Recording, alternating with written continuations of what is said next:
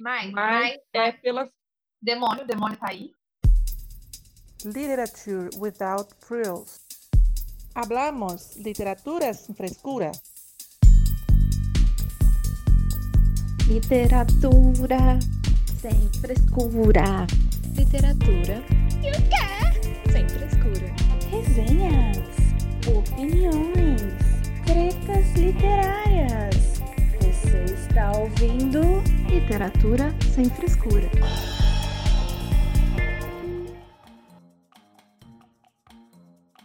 Olá, esse é o Literatura Sem Frescura, o podcast que fala de livros de um jeito que você nunca ouviu.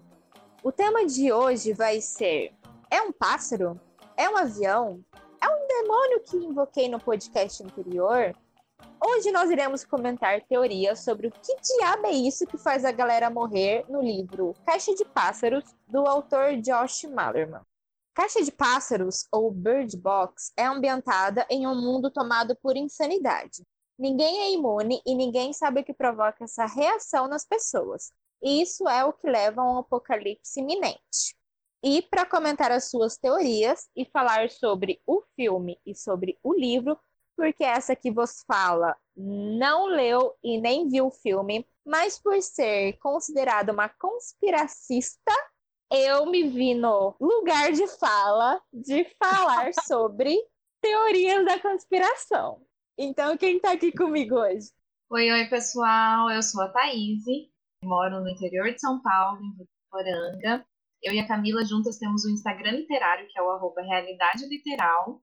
E eu só vi o filme. Então, assim, eu tô bem curiosa para ouvir falar mais aqui hoje também sobre o livro e para conhecer as teorias conspiracionistas da Camila, porque a bichinha tem uma imaginação fértil. Oi, gente, eu sou a Mai, tô falando daqui de Londrina.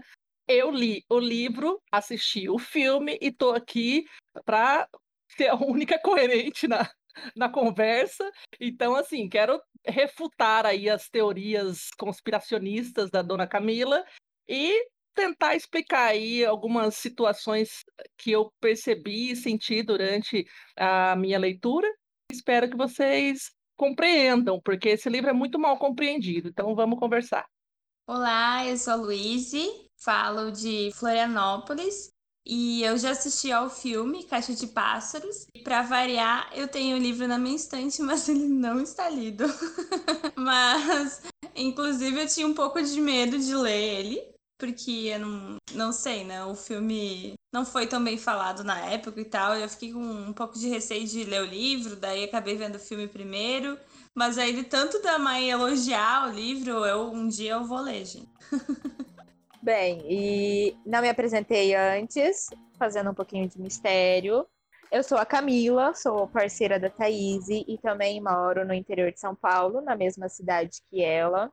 E Vamos começar com esse episódio falando um pouco sobre o livro, não é mesmo? Que vai ser a estrela de hoje. Para começar, esse livro é um romance de estreia de Josh Malerman. Caixa de Pássaros é um thriller psicológico tenso e aterrorizante que explora a essência do medo. Uma história que vai deixar o leitor completamente sem fôlego mesmo depois de terminar de ler. Basta uma olhadela para desencadear um impulso violento e incontrolável que acabará em suicídio ninguém é imune e ninguém sabe o que provoca essa reação nas pessoas. Cinco anos depois do surto ter começado, restaram um pouco sobreviventes, entre eles Mallory e dois filhos pequenos. Ela sonha em fugir para um local onde a família possa ficar em segurança, mas a viagem que tem pela frente é assustadora. Uma decisão errada e eles morrerão. A sinopse ela já deixa mais ou menos clara, né, o que está acontecendo, o que, que a gente vai discutir hoje aí, que esse surto incontrolável, mas eu achei interessante trazer um resumo básico aí do que, que acontece mais ou menos no livro, para quem não conhece, quem não leu ainda, ficar mais um pouco mais intrigado a querer lê-lo. Então, num resumo geral, a Mallory é uma jovem mulher, forte e tudo mais, mas ela descobre que ela vai ser mãe num momento muito complicado, onde começa, né, a humanidade aprende a viver de olhos vendados devido a algo aterrorizante e desconhecido. Então aí a comida começa a ficar escassa, dificuldade de sobreviver cada vez mais aumentando. A Mallory ela passa por poucas e boas com seus dois filhos, um menino e uma menina, tendo que sustentar de enlatados e de água de um poço atrás da casa. Então, toda a casa é protegida por cobertores nas janelas, as portas trancadas, e sempre que precisa sair para buscar água no poço ou esvaziar os baldes, a latrina, no caso, é, ela precisa estar com os olhos vendados. Esses cinco anos que passam aí, ela passa encurralada dentro de uma casa e ela ensina as crianças a não abrirem os olhos sem a sua permissão e a ouvirem além das paredes. Então, é aquela sensação dos cegos, né? Tipo, você perde um sentido e aguça o outro. Então, ela treina os filhos para ouvirem o que está acontecendo e perceberem tudo à sua volta. Eles são treinados a ouvirem além das paredes, além do jardim, podendo reconhecer o som de uma folha caindo a vários metros de distância.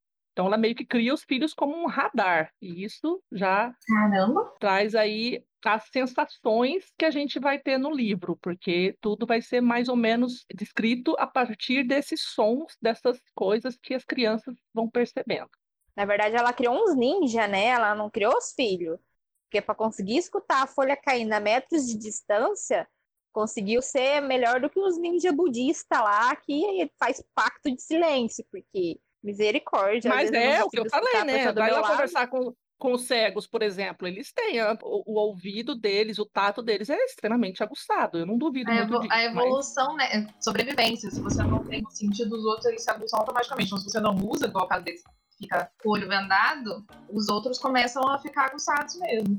É, e assim, lembrando que é um mundo pós-apocalíptico, então já não tem tanto movimento lá fora, tá todo mundo intocado. Então o silêncio ali na volta é muito mais perceptível quando acontece algum detalhezinho.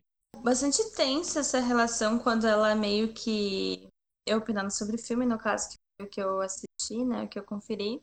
Quando ela... fica, parece que uma exigência sobre as crianças de prestarem atenção e ouvirem, né? Aquela responsabilidade, porque ela não tem tanto esse ouvido tão apurado quanto elas.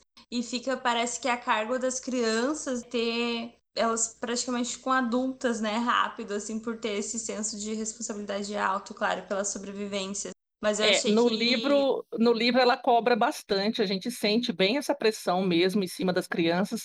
Você às vezes fica até perturbado, assim, nossa, como ela é dura com as crianças, ela não é muito afetiva, mas tem uma explicação para isso e mais para frente vai ser meio que explicado a respeito dessa tua indagação, Luiz. Pode ficar tranquilo, que eu acho que faz sentido daí. Mas eu não vou falar agora, senão vai estragar todo o rolê da conspiração.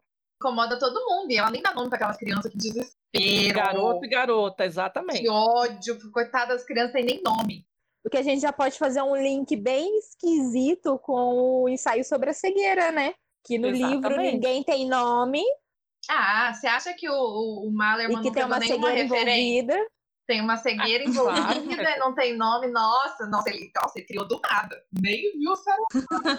Mas é bom fazer essa relação aí para entender justamente a intenção da cegueira. E com certeza isso aí está relacionado, sim. Isso aí é. Aí essa teoria aí eu tenho que concordar, porque ele traz os mesmos elementos ali, só que de uma forma. O Saramago colocou aquela coisa cruel e animalesca do ser humano, e aqui Uhum. ele traz essa cegueira como forma de medo e terror. Então, hum, tem relação, eu acho. Eles viram E meio que se vê, opostos, né? Porque no do Saramago é o ser humano que se torna mal por causa da cegueira. E nesse seria o próprio ser humano sendo o mal. Por isso que ele precisa ficar de olho fechado, porque senão ele se mata. Não sei, ninguém sabe se é o ser humano. Como quem assim que o tá? ser humano que é mal? O ser humano é mal nada, as pessoas se suicidam, elas não se matam umas às outras. Então, cada um. Então, o que- mal vem de fora, só que a cegueira é para salvar. E no outro, a cegueira causa o ser humano a se tornar Ah, algo tá. Ah, tá. Entendi. Aí faz sentido. Ok. Agora- Segue Eu acho que isso cai no duplo e no simulacro da faculdade, lembra, Thaís? E por que, que esse Camila, filme não não existia pra gente usar nos trabalhos? Ai, para de ficar falando de faculdade, gente. Eu- ó, aqui é o meu momento A de Camila- lazer, pare. A Camila quer entrar em teoria literária uma hora dessa, assim, sabe? Do- Eu tava na fac... eu tava tendo aula Gente. agora, dá licença. Literatura contemporânea. Meu cérebro, meu cérebro funciona por vários pontinhos que Meu começam a se Deus. iluminar e a se interligar. Então, Meu isso aqui, esse episódio vai ser sobre Ainda como bem meu que você cérebro não funciona. bebe, senhora. Deus Imagina essa pessoa Ah, não, bêbada, pelo amor de Deus. ela, ela calma, tinha que dar mais alto pra ela, na verdade. Eu tenho Ah. re- efeito reverso. Eu Ela entro na na. Da próxima vez, você vai colocar um copinho de gin aí do lado, senhora. É, né? Tá, então não preciso nem perguntar o que acharam do livro, né? Porque só a Mai leu e ela vai falar Ah, precisa o sim. porquê que é bom. Posso falar? Sim, senhora senhora. Tem toda a palavra, senhora. Eu, eu sou a pessoa que, como chama a palavra? É, esqueci o nome completamente. Como- mas- aquela palavra. Eu sou autoridade aqui, então eu posso Uhul. falar com propriedade. Então, assim, eu li o livro, gostei muito, foi um dos thrillers psicológicos mais geniais que eu já li. Tipo, não exatamente pelo enredo, pela escrita, que ele me trouxe. Assim, é o tal do. É a mesma coisa ali que a gente comentou, José Saramago. Você é os olhos do que está acontecendo dos cegos, mas nesse caso, você está cego também. Então, eu acho que o mais profundo é justamente isso. No o José Saramago, ele botou a personagem que enxerga para a gente ver o que está acontecendo. Aqui, o Josh Malerman ele tirou a sua visão junto. Então, você não vê porcaria nenhuma e fica lá imaginando caraminholas na cabeça, que nem a Camila tá fazendo aí. Ô, Mai, o narrador ele é em primeira pessoa a partir de algum personagem? Ou Eu é em terceira, que é alguém onisciente, onipresente, que tá falando tudo que tá acontecendo? De- Ele é narrado em dois tempos. Se eu não me engano, a parte que ela tá antes do, do tumulto, da coisa toda, é em terceira pessoa. E na parte que tá ela conversando com as crianças e tudo mais, é em primeira pessoa. É Então, por isso que não é... enxerga, porque ela tá com o olho fechado e aí também não enxerga. Exatamente. enxergando. Então, eu vou E ela tá contando e ela não tá vendo. Jesus, que desespero. É, na verdade, deixa eu me corrigir. É tudo em primeira pessoa, porque quando ela conversa com a irmã também lá no começo e tudo mais, ela, as sensações dela, ah, eu tô grávida, o que que eu vou fazer agora? E tá dando esse surto, como é que eu vou cuidar dessas crianças no meio dessa pandemia e tal. Então, assim, você não enxerga nada, você tá Entendi. cego junto com ela. Primeiro tem o surto, que você vê, ela corre, se esconde e não sei o quê, algumas coisas acontecem. E depois é janela fechada, olhos vendados e só barulho e situações do lado de fora. Saquei. Vocês querem comentar o que vocês acharam do filme, já que só a Mai leu o livro? Então, eu gostei médio. De modo geral, assim, do, do filme, né? Porque acho que como a gente já falou sobre adaptações, não conferiu, pode ver o episódio que a gente falou sobre isso. Que acho que ao ir para o cinema, né? A própria acho que Mai chegou a falar sobre isso naquele nosso episódio, que como o cinema é uma linguagem visual, né? Como vai adaptar algo que na verdade não aparece no livro. Então, eu acho que houve esse ruído para transpor todo esse suspense psicológico que tem no livro pro filme. Mas eu achei que eu ia gostar menos ainda, então até que foi uma boa experiência. E eu fiquei mais intrigada, assim, as relações que a Mallory formava e a relação entre ela e os filhos. E como se dava essa relação no meio de toda aquela confusão, toda essa surta aí, e as pessoas do nada se matando próximas, assim, ao menor descuido. Então, às vezes meio que fazia sentido porque ela forçar tanto, né, o cuidado.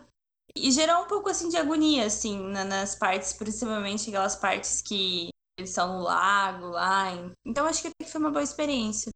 Sabe o que eu acho que seria maravilhoso? Se eles fizessem uma versão para cinema em que o filme se passava normal lá, você vê as imagens, aí a partir do momento que acontece a pandemia, digamos assim, você só escutasse, que fosse tela preta, e você Deus é só escutasse o mais. que estava acontecendo se, tor- se tornando um personagem. Eu acho Aí, que isso seria nega, maravilhoso. Não ia ficar um filho da puta dentro do cinema. Eu Mas não ia nem ficar ver. um. Eu tenho certeza. Qualquer barulhinho Aí- que. Nossa, só me arrepiou aqui, mano. Eu não ficava. Eu seria muito Eu malvada ainda, porque eu faria, eu faria uns jequiti, tipo, voltando a imagem uns segundos, assim, pra você imaginar que Realidade você literal. deu uma olhada. Nossa, isso seria uma sessão de cinema que eu iria. Tipo, aparece jequiti. Não, eu seria melhor ainda se fosse, tipo, surpresa, assim, né? É, Óbvio que exatamente. em tempos de internet isso é muito difícil, né? Mas, assim, todo mundo esperando um filme normal e aí do nada sumir a visão. Ainda bem que vocês não Nossa. são cineastas, né, as ideias. Aí, Não foi lançado no cinema, tá? Foi um lançamento do É Netflix. Netflix. Então, Gente, mas assim, É. seria genial. E ia ser uma surpresa muito boa, A pelo menos as possibilidade maior primeiras. ainda, né? É, um convite ali, geral, de uma galera, eu acho que to- todo mundo ia ficar meio perdido dentro do, do que está acontecendo, porque assim, a, a narração, para quem, né, apesar de que é em inglês, né, mas para quem entendesse o que estava ouvindo, né, os diálogos e tudo mais, ia ser maravilhoso. Vou mandar essa ideia pra Netflix. Quem sabe eles não me contratam como. Mas aí na Netflix não tem criativa. como, amiga. Tem que ser numa sala de cinema. Não, mas, mas tem na Netflix tem essa questão ainda, gente. Nossa, olha só altas ideias, Camila. Vamos, vamos ser produtora. Porque agora é cinema. Como que fala? Que, que você pode escolher o que fazer. né? Interativo. Interativo. Interativo, essa palavra, obrigada. E aí você, imagina, daí você, tipo, vai escolhendo os caminhos e tal. Mas aí você vai Nossa, mudar a bom. história do filme. Não. Por exemplo, você Mas o- Sabe o poderia que, que ia ter. acontecer? É aberto. A partir Não, do sabe o que que momento o, o negócio começasse, podia ter opção. Parava a tela, aí a Netflix dava duas opções. Você Seguir poderia continuar como personagem, que daí ficaria tudo preto, você só escutaria, ou continuar o filme normalmente, que aí você veria tudo que estava acontecendo. Entendeu? Acho que seria bacana isso, muito Não, mas bacana. olha só, ô, suas malucas, tem a parte, por exemplo, que eles estão dentro de uma casa lá, que tá uma galera junto, eles, Eles poderia, você poderia enxergar, porque você está dentro do local. Agora, a partir do momento que você saísse para poder fazer qualquer, buscar comida, buscar água, enfim, aí, por exemplo, por exemplo, apagar. E aí ia ser legal. Mas, sabe o que que ia acontecer comigo? Eu ia olhar e eu ia me suicidar. É, beijo, tchau, porque eu sou Eu ansiosa, também, curiosa porque eu é. Eu ia morrer no primeiro minuto. Ah, tem um Eu não ia terminar de assistir o filme. Isso seria melhor ainda, porque Netflix você geralmente só assiste em casa. Aí você poderia entrar na história e, tipo, eu estou em casa, eu estou enxergando em tudo. E se eu sair pra fora de casa, será que vai ficar escuro? Será que eu vou ter que fechar o olho? Eu acho que isso dá uma pira muito louca. Muito. Não, eu ia morrer já. No primeiro momento, eu ia olhar, perdi, morri e não ia terminar de assistir o filme. Sabe por que funcionaria essa questão interativa? Teve uma época que teve um boom desses filmes de epidemia, de todo mundo ficar zumbi, de mortes, né? E sempre as partes mais tensas é quando você tem que decidir coisas. Ou você fica no seu lugar que vai, tipo, tem aquela comida limitada, tudo limitado. Ou você sai, vai em busca de um outro lugar. Porque sempre tem um outro lugar, né? Sempre tem essa ideia de um outro lugar que lá está bom, né? E tal. Mesmo que muitas vezes essa esperança é furada, né? Mas sempre tem muitos momentos decisivos e eu acho que seria massa essa interatividade, assim, de história. Mudamos o episódio de teorias para como fazer um filme legal. Exatamente. Co- Como melhorar o filme não temos. Não, mas só por isso, só por esse fato de vocês estarem falando disso, já dá para sentir que o filme não vai chegar nunca no nível do Não que é o livro. É, pro jeito que você tá falando, do livro realmente não tem como. Eu ia Não falar é uma, que eu é uma imersão diferenciada, não adianta. Ninguém vai me deixar falar sobre o filme hoje, tá bom, pode falar. Ah, Quarta vez que o tempo começou a falar que eu achei do filme. Então, eu gostei do filme, ao contrário da Luísa, porque assim, eu sou aquela pessoa, já cansei de falar isso aqui. Eu sou aquela pessoa que eu aceito o que, me- o, que o autor, o que, o que as pessoas me entregam. Então, como eu não tinha lido o livro, claro, porque talvez se eu tivesse lido o livro eu teria outra visão sobre o filme. Mas como eu não li o livro, eu gostei do filme. Eu não costumo gostar desse estilo de filme porque me dá desespero. E eu começo a ficar muito desesperada, eu paro de prestar atenção e eu não quero mais ver.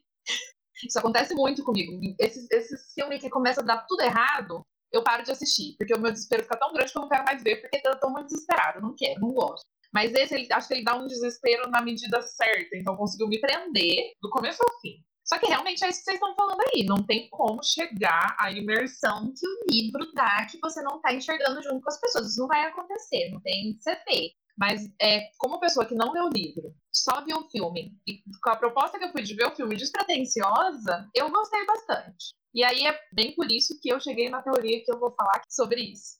Então, só para deixar claro, eh, eu comentei né, que eu gostei do livro, tudo mais, mas eu não deixei de gostar do filme. O filme ele foi bem retratado na questão geral do enredo, ele foi muito bem adaptado.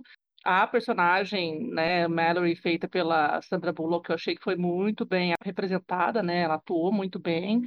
Mas minha única objeção a essa questão foi exatamente o que a Luísa comentou, que eu já iria comentar na sequência, que é muito difícil você colocar num audiovisual, numa mídia audiovisual, uma situação que você não está vendo e se você está vendo. Então, aí criou-se essa sensação de que coisas estavam lá, coisas não estavam lá, e que a gente vai conversar aí a respeito, mas eu gostei muito e vamos seguir aí com as teorias da Camila e ver o que, que vai dar essa conversa. Por isso que a minha ideia é maravilhosa. Se colocasse um áudio 3D no filme, deixasse ele escuro nas partes fora da casa, ia chegar mais próximo do que o autor queria. Perderam a oportunidade, meu bem. Mas, Netflix, se você Não. estiver escutando isso através do algoritmo, você pode vir falar comigo que a gente pode entrar num acordo. Então, vamos começar com as teorias agora. Eu vou iniciar, Ansiosa. né? Vou iniciar com as teorias já jogando de que, gente, sinceramente, os Estados Unidos vai destruir o resto do mundo.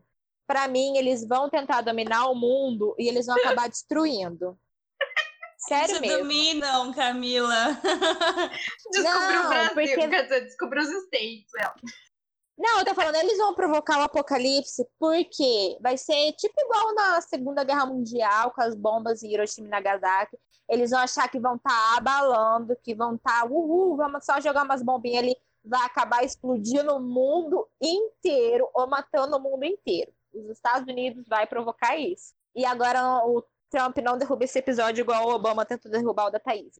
Foi meu, foi o episódio, foi meu post que eu não conseguia postar Foi porque ele indicou na tag, eu não conseguia falar mal, eu ia postar dava pau.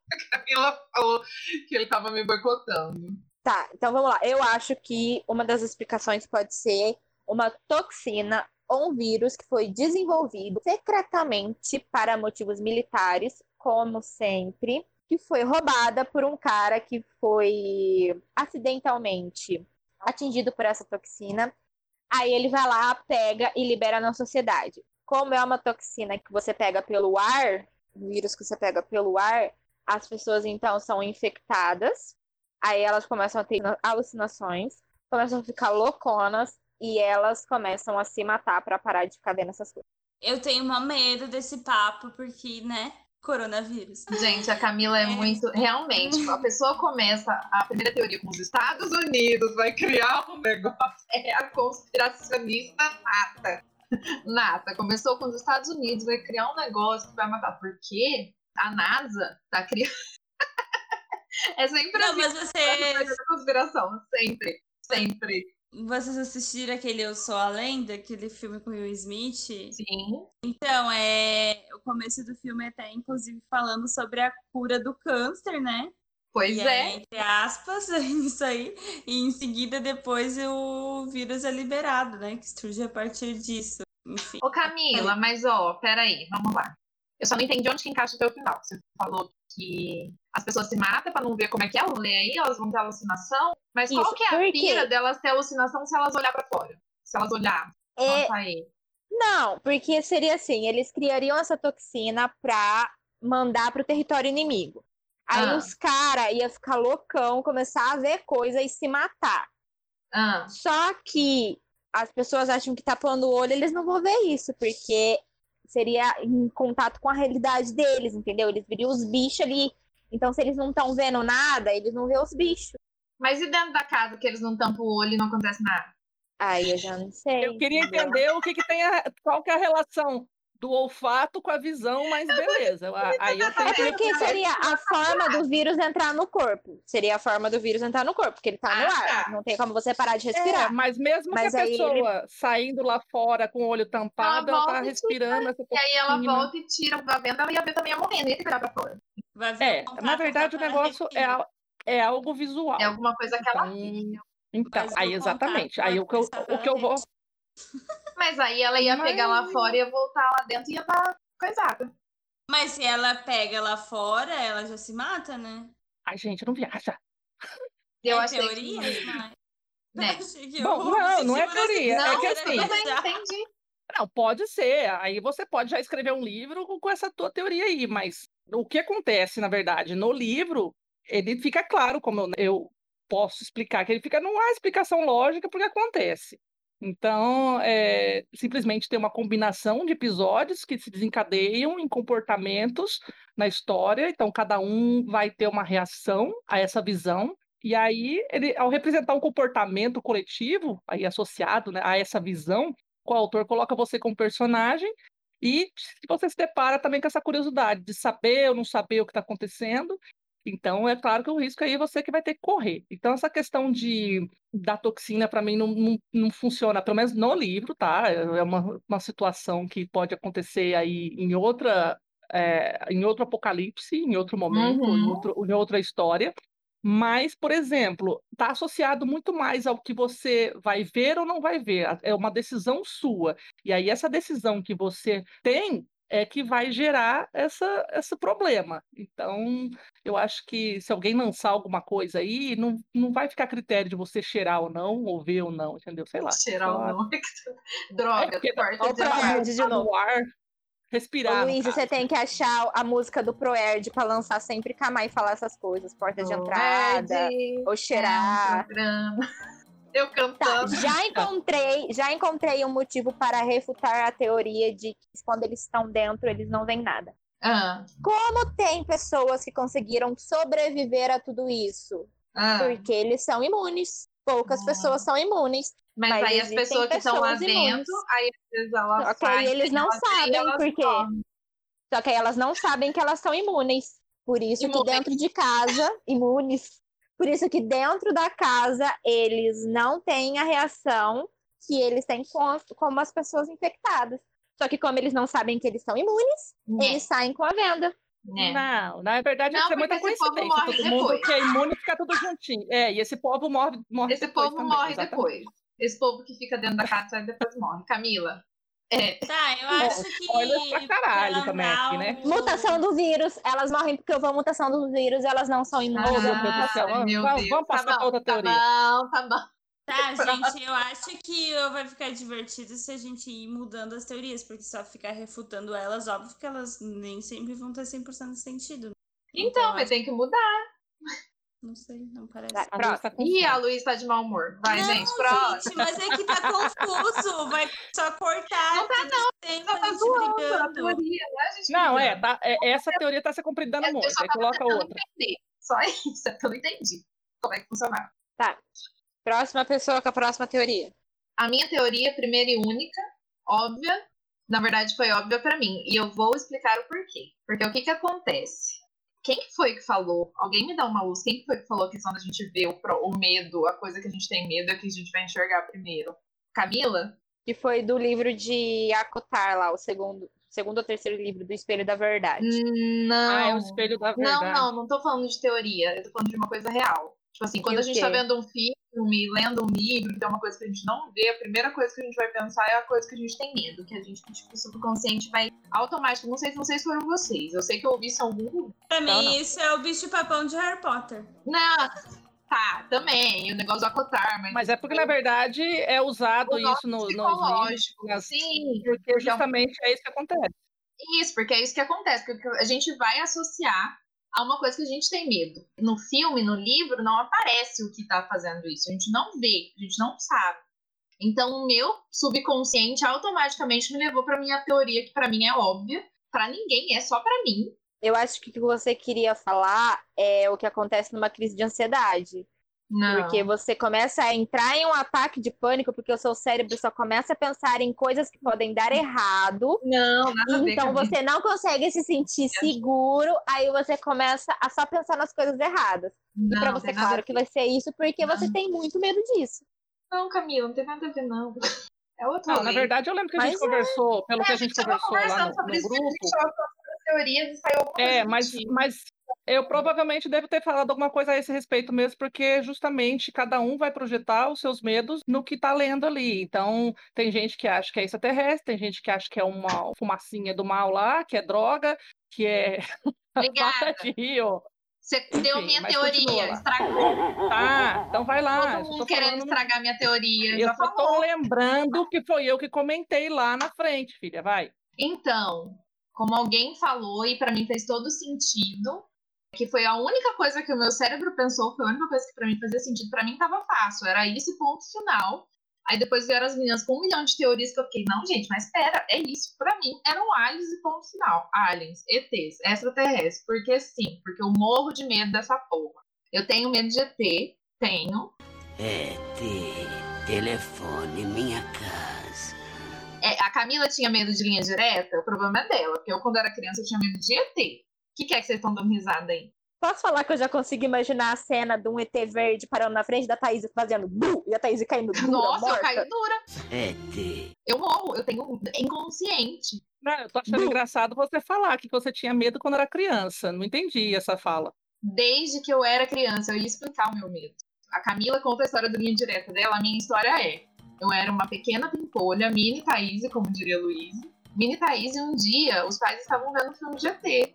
E aí eles me deixaram assistir até o final o filme de ET. Eu lembro até hoje que era uma desgrama de um trem cabeçudo que brilhava. ET, E eu não sei o porquê, eu, Thaís, mini Thaís e criança, fiquei com medo daquilo irracional que eu não dormi mais sozinha. Eu nunca mais. Eu fui dormir sozinha depois de grande. Porque eu tinha que dormir com meu pai e com a minha mãe, que eu achava que o ET ia me pegar. Então me julgue. me julgue. Eu tenho medo de ET. Você quer me deixar com medo? Você fala assim, tem um ET aqui. ET, É isso que vai me deixar com medo. Espírito, psicopata. Não, demônio eu ia falar que demônio, mas demônio eu tenho medo também. Mas ET eu tenho mais. Se me falar assim, ó, Thaís, o que você tem mais medo? Demônio ou ET? Eu vou falar ET. ET, Porque pra mim é os ET que tá vindo pegar a gente. Igual sinais, eles vão ser assim, hostis, eles vão vir pegar a gente e vão querer matar a gente. Quando eu tava vendo esse filme, eu vi só o filme, né? Eu me lembrei muito do filme do. É, como é que é? Um Lugar Silencioso. Pra mim, tava tudo no mesmo patamar, os bichos. Não, É, exatamente, porque também. há quem diga que, que é espírito, há quem diga que é demônio, há quem diga que é uma criatura, um animal. A Mai De vai novo. dar todas Não, as é mãe. gente. Luiz, pode minha- falar quais são nossas redes sociais? Uhul. Mas é va- baseado no que a Thaís falou, é justamente, as pessoas vão interpretar conforme o medo delas, e cada uma tem medo de alguma coisa. Tem gente que vai pensar, ah, eu tenho medo de aranha. Ah, é uma aranha. Ah, eu tenho medo de espírito, que é possessão, demônio. Cada um vai projetar do jeito que era. Justamente porque assistiu a uma coisa visual no filme. Agora, por exemplo, quem leu também Vai. vai projetar coisa. Demônio. Aliens. Aliens falam pela Mai, querendo convencer que não são eles. E, E que eles vão vir pegar a Thaís. Vocês não acreditam em mim. Eu tô falando que são os aliens, gente. Vocês não estão acreditando. É ET. Eu tenho certeza. Mas é justamente isso. É a projeção, gente. Projeção. Pra mim, era ET e ponto acabou. Agora, eu vou, assim, eu não vou falar minha teoria ainda, porque tem um personagem lá que ele traz uma outra indagação, e Uhum. talvez a maioria das pessoas não se lembrem dele, mas a minha teoria eu vou deixar pro final, porque é, aí é que tá, né? Eu acho que a chave ou o trunfo do, do livro. Fora essa parte que você vai associar ao seu maior medo, o que está É acontecendo. porque eles não dão o que é o bicho. Eles não dão. Então você bicho, ela tá, tá imagina- chamando de bicho. Pra mim é um bicho. Se olha pra fora, você vê um bicho. Se o bicho é um demônio, é um fantasma, é a tua própria consciência, se é do Aranguei, tem um retrato teu lá fora, enfim. Você tá vendo alguma coisa, porque você vê, você quer se matar. Então é um bicho. Exatamente. Agora, o que você está vendo? O que que é o pior do ser humano?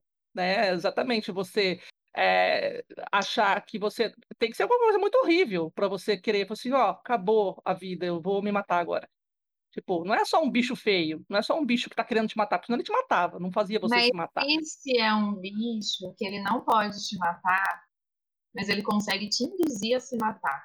ETs. Nossa senhora, né? Aí já, já até isso evolução do bicho, A o bicho pensa, entra na sua É. mente.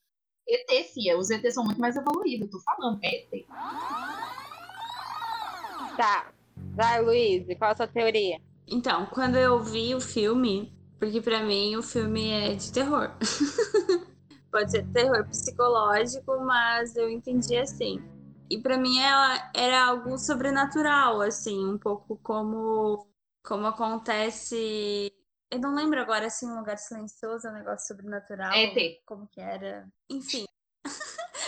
Mas não, o lugar silencioso aparece. E o lugar silencioso aparece os bichos. Ah, tá, em lugar silencioso realmente. E eram ET. Não, mas pra mim, Pra mim, então, era mais como essa ideia do suspense psicológico e de, de algo sobrenatural que não tem muita explicação lógica, assim, mas que é algo que aterroriza e causa, no caso, esse surto psicótico.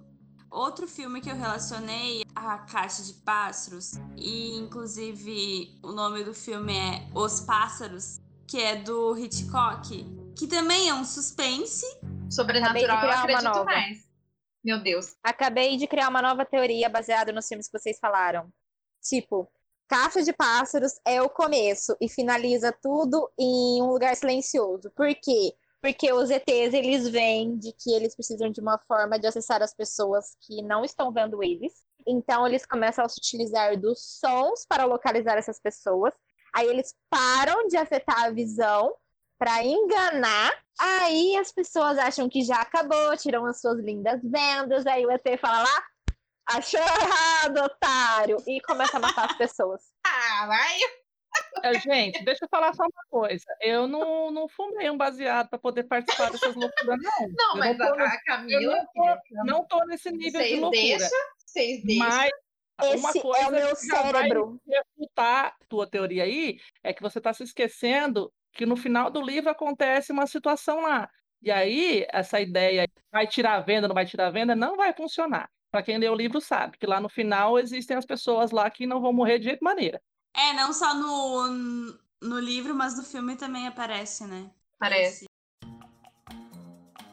Tá, então, próxima teoria. Aí eu já vou dar mais uma aprofundada, porque Jesus. além de achar que se os Estados Unidos falhar em acabar com o mundo, aí a gente tem a tecnologia assumindo a posição, né? E Sempre, né, Camila? eles, claro, Concordo. gente, quem a acha Camila, que vai o ter. fim do mundo apo- dela é esse aí. Eu, Eu acredito também. plenamente que o apocalipse vai ser tecnológico, tá? Que as máquinas vão ensinar pra gente quem é que manda e vai escravizar e matar todo mundo. Depois de Mata. fazer a gente se sentir completamente burros, porque eles vão querer matar a gente no ego. Então, a minha próxima teoria entra dentro da realidade virtual. Que eu até tenho medo dessas merda. Eu nunca vou usar um óculos de realidade virtual, porque eles são utilizados para enganar o cérebro a acreditar que o que você está vendo e ouvindo é real. Então, isso tudo, na verdade, está acontecendo dentro de uma realidade virtual, tipo uma nova Matrix, digamos assim, e as pessoas morrem porque a máquina induz a pessoa a se matar. Levantando a bandeirinha aqui para defesa, não é isso que, para mim, né, ainda não é o intuito do livro. Pode ser, a pessoa pode acreditar que, que realmente é alguma coisa aí tecnológica e tal, mas em nenhum momento o autor também coloca nada muito tecnológico, justamente para não chamar para esse lado, as pessoas vivem normalmente, é, então dentro da casa pessoas você pode até ver que não é muito nada muito modernoso. O que eu acredito realmente é que cada pessoa vai ter uma percepção diferente e claro que essa teoria pode se encaixar aí numa percepção dessa. Perceba que eu falei percepção, porque né, a visão você não está vendo mesmo. Então é justamente isso, você não vai ver. A, genialidade do livro para mim está nesse ponto. Você vai colocar o seu medo à prova e visualizar, que a gente conversou anteriormente, vai visualizar ou não, de acordo com o que o autor te apresenta através das sensações. Então o livro, pelo menos, é muito imersivo. Já um pouquinho diferente aí do filme que a gente pode falar depois sobre isso. Então, é porque, sem ser um bicho terceiro, um alien, um demônio, sei lá o que, uma fumaça, formas de se conseguir que isso se espalhe pelo mundo seria através da tecnologia, porque todo mundo está conectado, e através de um vírus, né?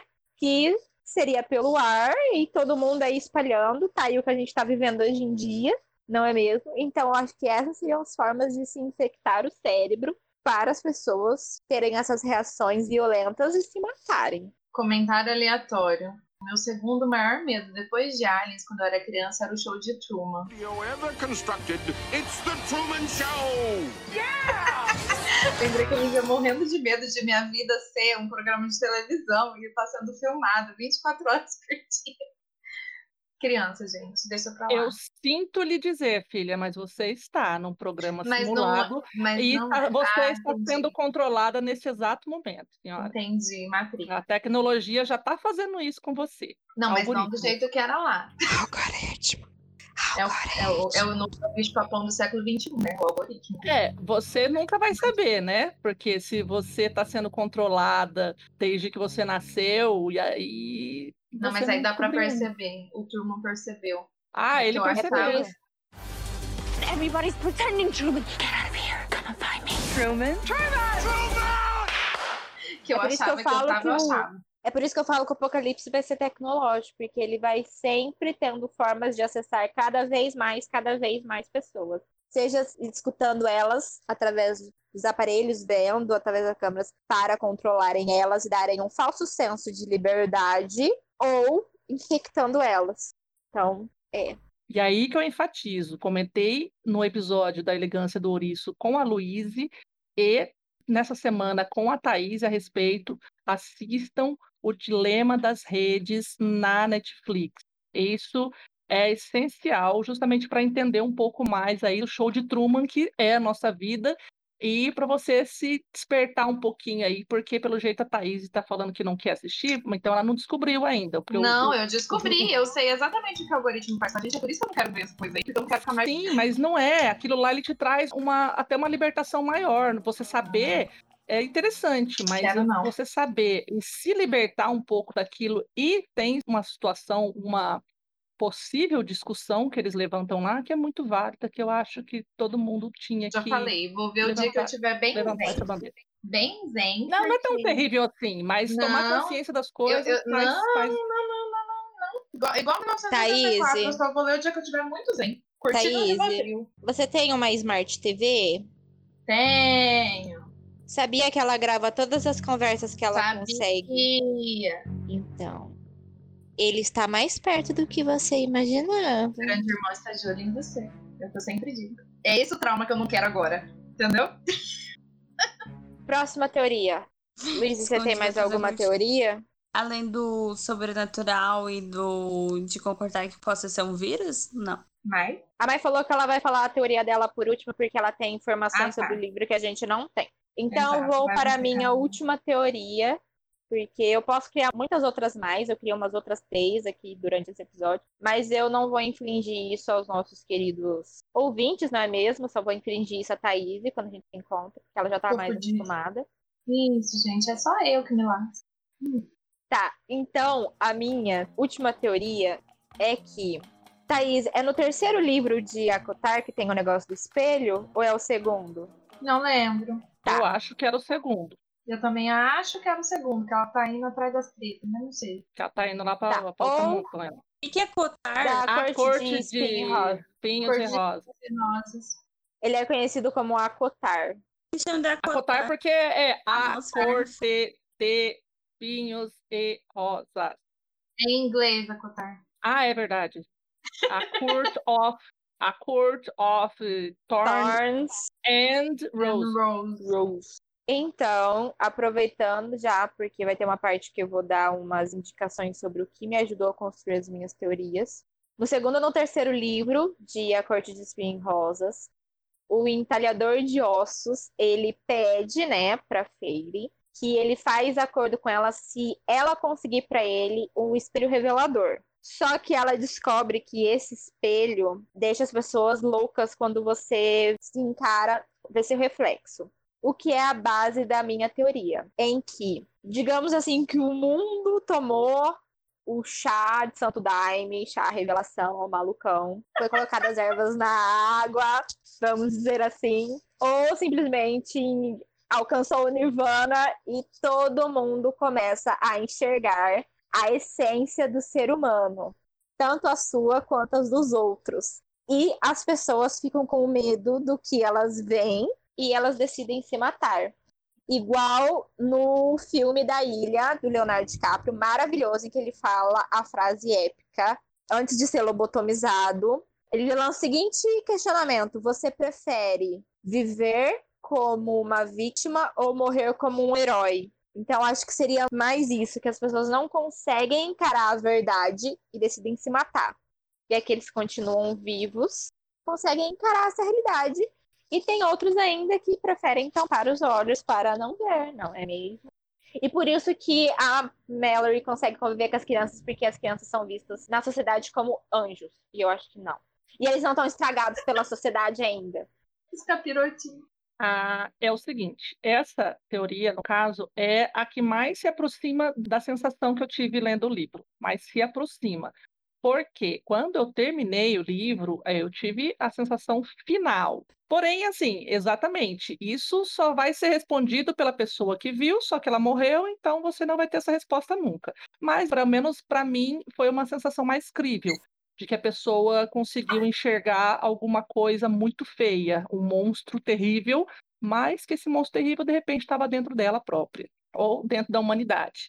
Então, é uma explicação mais plausível pela sensação que eu tive, porque, que nem eu falei, não existe alguma coisa externa. A maioria das coisas são, os medos são nossos, os erros, os, não vou dizer pecados, né, mas a gente que comete coisas terríveis, a nossa consciência, na verdade, é o nosso pior inimigo. Então, cada um sabe das suas dores e, enfim. Porém, já vou soltar aqui a minha teoria, que eu pensei nessas duas situações. Mas a minha teoria é: não existe nada lá, não tem nada lá. Então é o seguinte: se existir alguma coisa realmente lá, eu acredito nessa última teoria, de que você simplesmente conseguiu se enxergar como o ser mais monstruoso da, da face da Terra. Beleza, não quero, eu não consigo lidar com isso, eu não consigo lidar comigo. Mas isso é muito plausível. Às vezes as pessoas conseguem enxergar não, ou não consegue enxergar a beleza do, do, da humanidade, ou consegue enxergar só o pior da humanidade e não quer vivenciar e não quer experienciar aquilo, e eu nunca vou saber o que, que leva as pessoas a cometer suicídio, mas é, é a minha percepção do que possa acontecer com essas pessoas. Então, eu acredito que se existe alguma coisa lá, seria mais próximo disso que a Camila falou, dessa teoria, mas, na real, eu acredito que não tinha nada lá, porque tem um personagem, né, que eu comentei, é o Greg, ele simplesmente as pessoas acham, né? Tem essa, essa dualidade também na história, que ele enlouqueceu e tá mandando todo mundo enxergar, ou na verdade ele era a única pessoa sã que falou, gente, essa loucura é dos outros, vocês estão entrando nessa pira deles, na verdade não tem nada aqui. Eu tô vendo, eu enxerguei, então pode ser que sim, pode ser que não. E aí é o teu psicológico que vai ser trabalhado ali o que, que você faria? É, que nem eu falei, a genialidade do livro está aí. O que, que você faria? Você olharia, não olharia? Você acreditaria em quem?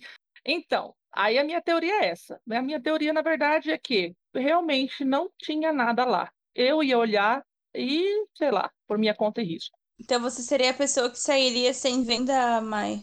Com certeza. Na verdade, eu iria tentar esperar, me proteger e tudo mais. Mas depois de cinco anos, mano, eu ia olhar. E aí, cinco ainda mais depois você, ó, gente, Cinco anos, a mulher ficou presa na casa lá. E depois não, mas eu não ia aguentar cinco anos, não. Não, eu não ia dar conta disso, não. É muita tensão. Você lê o livro o tempo inteiro em tensão. Você fica tenso o tempo inteiro. Por isso eu não ia dar conta disso. Mas eu só queria dizer que pode muito bem ser os aliens. Não, pode eu lembrei. Os aliens fazendo as pessoas é. enxergarem o pior delas. Eles fazendo elas se matar. Não, eu lembrei de Pode outro ser. filme que também tem essa pegada, que é O Nevoeiro. Não sei se vocês já viram. Que King, né? É Mas o King é, é, é, é que, que é quando chega na névoa, né? Eu não assisti esse. É sobre o quê? Eu também não conheço. Uma época era bem comum, né? Que as pessoas veem essa névoa, esse nevoeiro e tal. Daí as pessoas... Ah, quem chega perto lá morre. Quem, quem chega na névoa morre. Mas na real não se tem a certeza, essa é a questão. Porque elas ah. desaparecem. Só que daí não se tem certeza se elas encontraram outro lugar ou se morreram. Então daí fica essa dúvida assim, forever. Entendi. Não, eu só ia falar que uma possibilidade é que esse cara que fala que pode tirar a venda, ele pode ser o próprio mal querendo agir nas pessoas que ainda estão com a venda, falando: tá tudo bem, pode tirar a venda. Eu tô com bem. Sobrenatural. Venha. Ele é o quê? Ele, ele tá é o demo da tentação.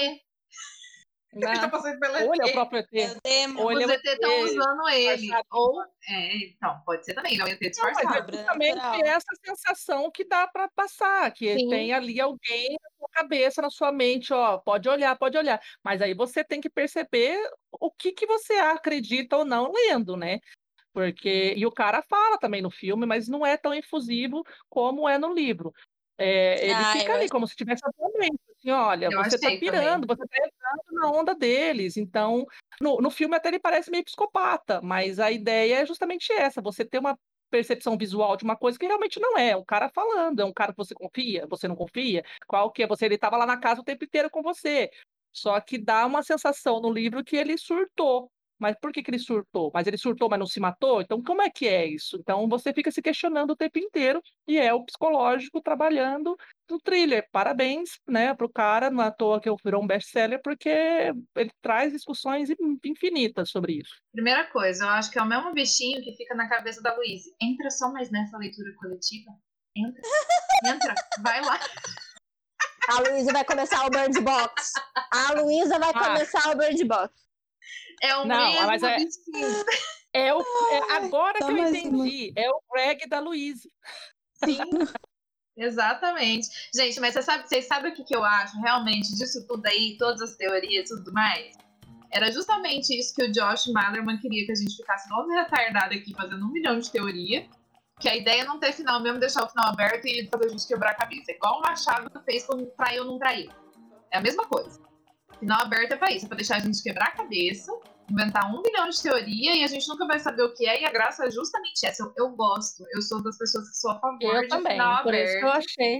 eu acho genial quando a pessoa consegue deixar o final aberto e deixar essa pulga atrás da orelha e a gente fica, meu Deus, o que, que aconteceu? E começa a fazer um milhão de teorias. Sinal em aberto são as portas de entrada para os alucinógenos e teóricos Camila. ficarem fazendo essas coisas com as nossas mentes, entendeu? Camila, Camila, para com isso que tá pegando mal. Sinal As pessoas vão achar que aberto. você é drogada. Né, Sinal Camila, aberto você é tudo aquilo falando. que o Proerd me ensinou para ficar longe. Ainda fica falando de Proerd, as pessoas vão começar a acreditar Mexe que com é. a deixa, eu falar, deixa eu falar uma coisa. Eu sou muito ignorante, porque eu não sei o que é Proerd. É que você é velha, não tinha na tua época na escola. É o programa Na de, minha também não chegou. Combate Nossa. às drogas. de combate às drogas, acho que é só do estado de São Paulo. Você nunca viu nenhum Ah. meme falando do Proerd? Não, Não, não. não. Não, não, faço isso porque eu fiz Proerd. É um programa pra você não entrar nas drogas. Ah, entendi. Mas, Camila, você que é a rainha das teorias, você quer falar de onde você tira tanta teoria? Drogas. Então, deixa eu explicar um pouquinho sobre como funciona a minha mente. Fora os tóxicos. Eu vou lendo as coisas, vou assistindo as coisas, a informação fica na minha mente. Quando vem alguma coisa que possibilita as luzinhas dessas outras coisas acenderem, simplesmente é igual um fio de luzinha de árvore de Natal. Começa a acender tudo, começa a vir um monte de coisa e eu começo a criar as teorias. Então é assim que funciona. Eu separei aqui só alguns, poderia ter muito mais, que eu até comentei. Tem mais filmes, tem mais séries que falam, tem alguma coisa com isso. Só para explicar aí para as pessoas e para você também, que essas luzinhas que acendem assim na sua cabeça são as sinapses dos neurônios, tá? Isso acontece realmente na cabeça das pessoas. É desse Tá jeitinho, é verdade. É, é bem desse jeitinho. luzinha. Mas, é, mas não é luzinha de Natal, são neurônios, senhora. Aí agora pode continuar. Eu É que sei, no eu ser didática para explicar como funciona, porque as luzinhas É são diferentes, coloridas. É porque ela Não, estava assistindo, assistiu muito Stranger Things, então. É, não, é que no caso Ah, da tá. Camila é fio desencapado. Aí dá cor. Ah, é porque a gente já entrou em Não. dezembro, é é época de. Natal, luzinha vai- de Natal. Eu acho que é mais com fio desencapado, mas tudo bem, vai, Camila. É porque aqui eu me mantive ao tema, não é? Porque geralmente eu tenho umas fugas ao tema que começam a criar outras coisas, outras teorias e outros negócios que eu começo no chuchu e acabo lá na pamonha. Zero Enem. Por isso que eu falei que são luzinhas de Natal coloridas, porque um negócio às vezes não tem nada a ver com o outro. Mas esse daqui, as luzinhas, vai ser tudo da mesma cor, porque foi mais ou menos o mesmo tema que concordou com as minhas teorias. Então tá bom. Então, tem aqui dois livros, que são da Nora Roberts. Não vou conseguir deixar de falar da Nora Roberts hoje. Ah, vai! Ai, tava Ah, vai, que demorando! adoro, Robert. Nossa, Mas Ah, vocês cara, vão entender. Vocês vão entender. Here we go again! Não, mas vocês de uma forma de que causava uma queimadura na amígdala, né? Que é a parte do cérebro que é o onde ou você decide lutar por uma coisa ou você decide sair correndo igual uma galinha descabeçada, causa essa queimadura e faz as pessoas se suicidarem. Só que, ao contrário do Bird Box, as pessoas se sentem felizes. Então elas acham que já aconteceu tudo, que é a coisa mais linda, nossa.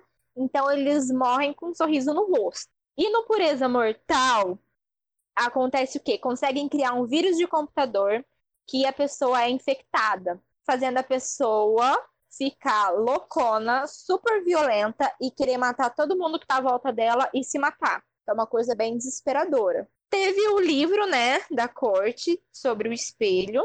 Também teve um episódio na série Bones, que é a terceira temporada, o episódio 5, que se chama Mom in the Maze, que fala sobre um serial killer que rapta adolescentes, as injeta com um medicamento que afeta a amígdala e as coloca em contato direto com o que elas têm mais medo, fazendo assim com que elas literalmente morram de medo. Tem a série, nossa série, né, Black Mirror, não preciso falar de nenhum episódio em particular, porque essa série já é ótima para escangalhar com a tua cabeça. Eu já tava Mas, aqui. prin- Abelha. É, Qual que é aquele outro? Das baratas.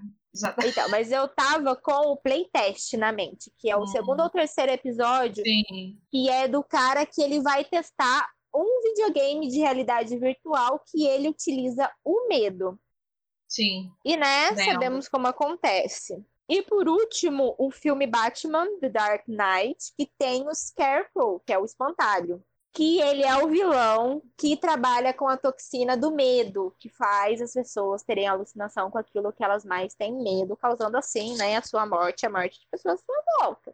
Inclusive, em relação a essa toxina, que acho que gera exatamente isso, né? Do dar medo, que a pessoa mais tem medo, ela vê e acaba ficando doida.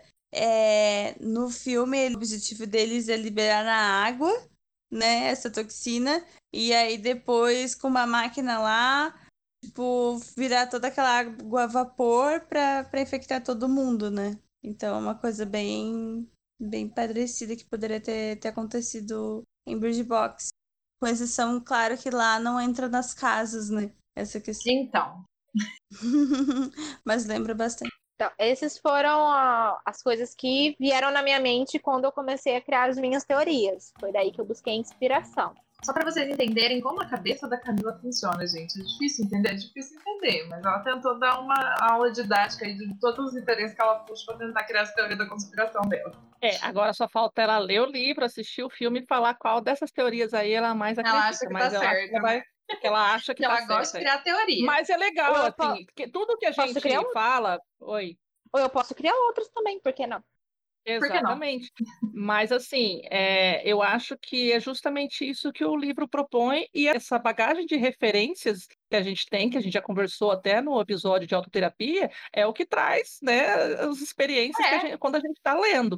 Então, você trouxe esses questionamentos, e aí é o que mais parece plausível para você. Ou depois de ler, talvez você tenha aí uma opinião diferente a respeito, mas é o que você tem como experiência de bagagem. O que inspirou a minha teoria sobre aliens foram as vozes da minha cabeça que tem medo de alien.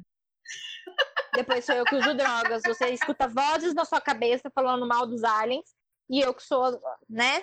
Não é falando Ah, mal, O caso dela não tem é medo drogas. de alien. O caso É dela medo. não são drogas. É doença O mesmo. caso dela não são drogas. Ela está possuída mesmo. Vozes na cabeça, isso aí é possessão. Mas é piora. do departamento. Só- não, aí é, aí é não. Comigo é só o ZT. Depar- departamento de horror com Luiz e Ribas. Esquizofrenia, por Tudo exemplo. bem. tal. Aí, Aí tudo bem. Aí, aí faz sentido. Aí faz sentido. É. Agora vamos para algumas curiosidades, já que a gente está falando tanto dessa questão de medo, etc, etc, o que fazia as pessoas morrerem, se matarem, enfim. A curiosidade que a gente vai trazer hoje é se é possível morrer de medo? De acordo com Erin McCarthy, do portal Mental Floss, é possível que uma pessoa literalmente morra de medo sim, embora isso seja relativamente raro. Segundo explicou, quando nos vemos em uma situação que nos amedronta ou assusta, o mecanismo de fuga ou luta é acionado pelo nosso organismo e uma porção de coisas começa a acontecer conosco. Primeiro, ocorre uma descarga de adrenalina, que por sua vez faz com que o coração bata mais depressa e assim mande mais sangue aos músculos. Além disso, a respiração fica acelerada, as pupilas se dilatam, a musculatura fica tensa, os vasos sanguíneos mais superficiais se contraem e algumas funções fisiológicas, como a digestão, por exemplo, desaceleram. Todas essas respostas fazem com que nos tornemos mais rápidos e fortes do que o normal temporariamente, aumentando as nossas chances de fugir ou lutar em uma situação de perigo. O problema é que, apesar de o coração normalmente conseguir lidar com tudo isso sem maiores problemas, a adrenalina, embora seja produzida e liberada pelo nosso organismo, é uma substância tóxica, que em excesso pode nos fazer mal. A adrenalina age sobre os receptores existentes nas células musculares do coração, desencadeando uma reação química que afeta o sistema que regula o ritmo cardíaco, fazendo com que o músculo cardíaco se contraia. Entretanto, quando a descarga dessa substância é muito grande, pode acontecer de adrenalina fazer com que o coração se contraia e não consiga relaxar, ou que ele passe a trabalhar com um ritmo que não é compatível com a vida. Um desses efeitos é o que os cardiologistas chamam de fibrilação ventricular, que faz com que os ventrículos, que são as câmaras que ficam na parte inferior do coração, não se contraiam completamente, impedindo que o sangue seja bombeado e desencadeando a parada cardiorrespiratória. E já que estamos no assunto, Erin ainda explicou que é possível morrer de alegria também. Segundo disse, emoções positivas muito fortes também podem desencadear um processo em nosso organismo semelhante à resposta ao medo e provocar a morte do super feliz. Eu não queria falar nada, não, mas esse artigo aí eu achei porque eu tô maratonando Grey's Anatomy. tá bem cara de Grey's Anatomy mesmo isso aqui. A fonte, gente, é do Mundo Curioso. Gente, uma curiosidade aleatória, mas já que estamos falando sobre mortes estranhas, tem aquelas mortes que ocorreram em 1518 das pessoas por dançarem. As pessoas dançaram demais e, e entraram, sei lá, em ex, não sei. E aí todas as pessoas dessa vila morreram.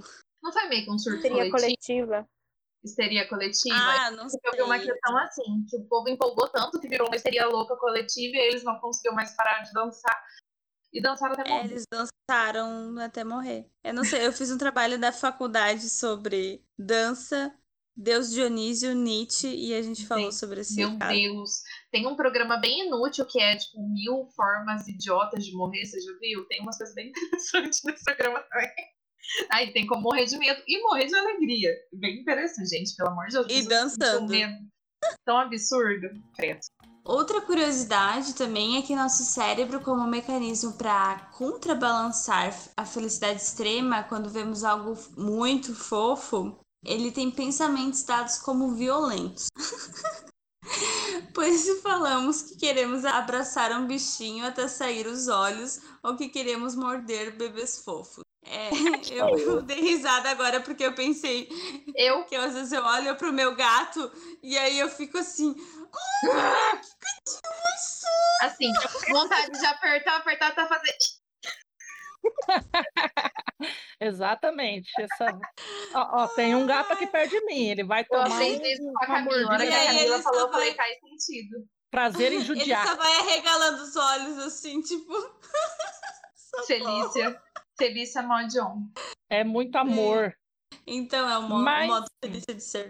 Mas voltando então lá naquele papo que a gente estava falando daquele livro, Caixa de Pássaros, Daquele livro. é, daquele livro lá que a gente começou a conversar lá faz tempo, eu queria trazer uma resenha que eu vi no Scoob de uma leitora, o nome dela é Valesca, não a conheço.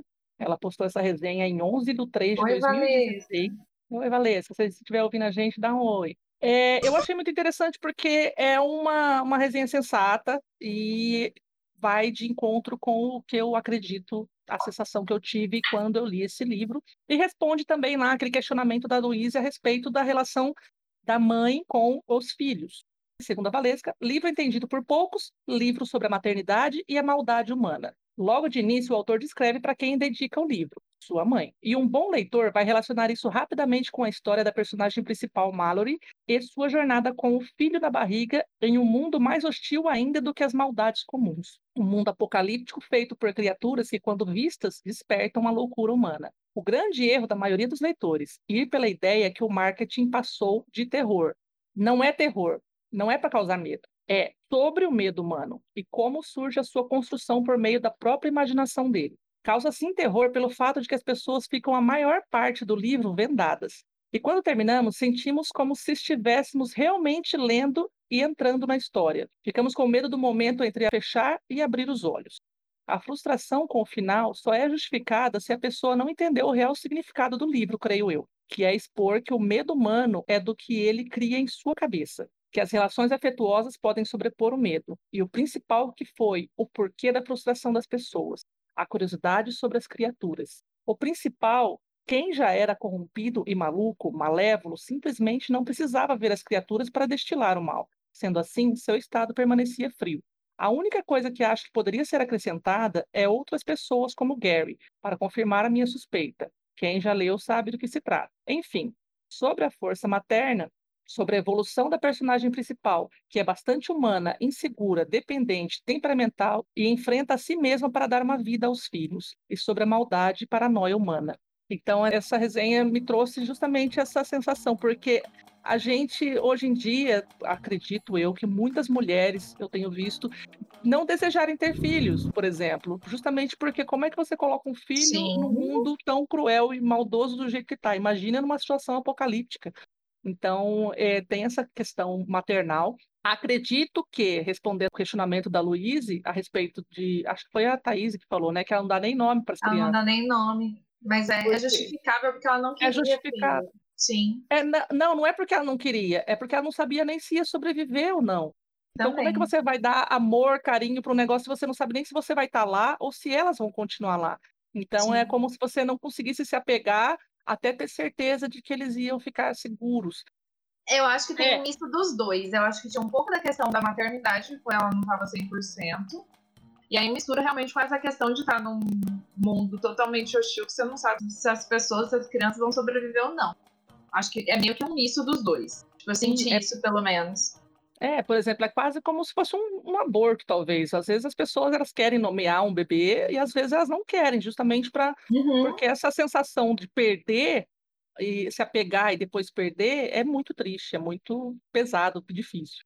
Uhum. Então, assim, só para, na minha percepção geral, foi essa sensação que eu tive com o livro e espero que quem ou já leu compreenda mais ou menos dessa forma. Eu acho que não para concordar comigo, mas simplesmente para poder ver por esse viés também. Só para complementar, eu acho que no negócio da relação da mãe com as crianças, eu acho que também devido ao período que ela está criando essas crianças, eu acho que a necessidade dela de criar elas dessa forma é porque tem aquele negócio, né? Se acontecer dela morrer com eles criança, como que eles vão sobreviver? Então deve ficar essa pressão de que eles têm que ser autossuficientes, eles têm que saber como se cuidar e Sim. não se apegar a ela, porque se ela chegar a morrer, eles precisam sobreviver de alguma forma. Então, Sim, isso É ela exatamente isso. Não, é exatamente isso. Na Ela verdade, ele- cria ela eles cria eles assim pra frios, duros e, e com, com firmeza, justamente. Tipo assim, ó, você não pode ser mole aqui, não, rapaz. Você vai ter que crescer e você vai ter que ser esperto. Então, ela bota uma, uma seriedade, uma frieza no relacionamento também para isso. Para, ó, esse mundo não é facinho, não. Então, você vai ter que ser mais duro que ele. É tanto em relação ao mundo quanto em relação às relações, né? Porque se ela morrer, eles não podem ficar. Ai, o que tá acontecendo? O que eu vou fazer agora? Só ela que proteger a gente, só ela que salva a gente. Então, eles têm que ter essa possibilidade de conseguir sobreviver sozinhos nesse lugar que é completamente caótico. Eu não tenho dúvidas. É, para finalizar aqui, pelo menos a minha percepção, eu quero trazer uma citação do próprio livro, de uma reflexão que a Mallory faz. Ela cita, né? Ela imagina a casa como se fosse uma grande caixa. Quer sair daquela caixa. Tom e Jules, mesmo do lado de fora, ainda estão naquela caixa. O planeta inteiro está trancado nela. O mundo está confinado à mesma caixa de papelão que abriga os pássaros do lado de fora.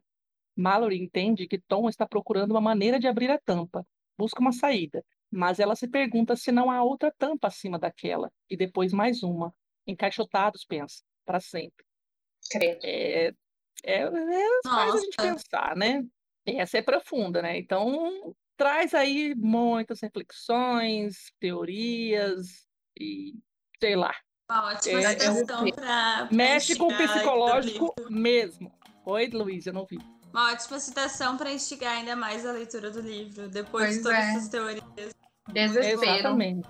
Eu tenho que fazer uma, uma menção aqui. Esse livro me foi presenteado pelo Luhan, lá do arroba Preconceito Literário. Ele me- praticamente me obrigou a ler esse livro, porque é o livro favorito dele. E também, assim, a gente bateu um papo depois, discutiu, mas a gente, pelo menos, concordou nessa situação aí de que a nossa mente trabalha muito e para mim, não tinha nada lá. E fica aqui aberto o nosso convite, caso você, querido ouvinte, tenha suas teorias que seja ou para complementar, ou para rebater, ou que sejam completamente diferentes das que vocês ouviram aqui, para ir lá no nosso post no Instagram ou mesmo no Twitter.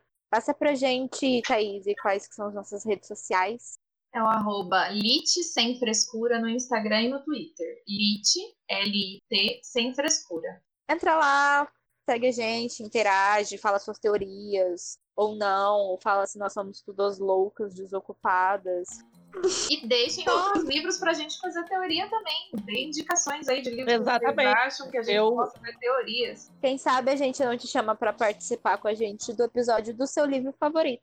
É, exatamente, eu gostei bastante desse estilo de livro que faz trabalhar o nosso psicológico mesmo, faz a gente refletir e lidar com os nossos maiores temores e medos e tudo mais.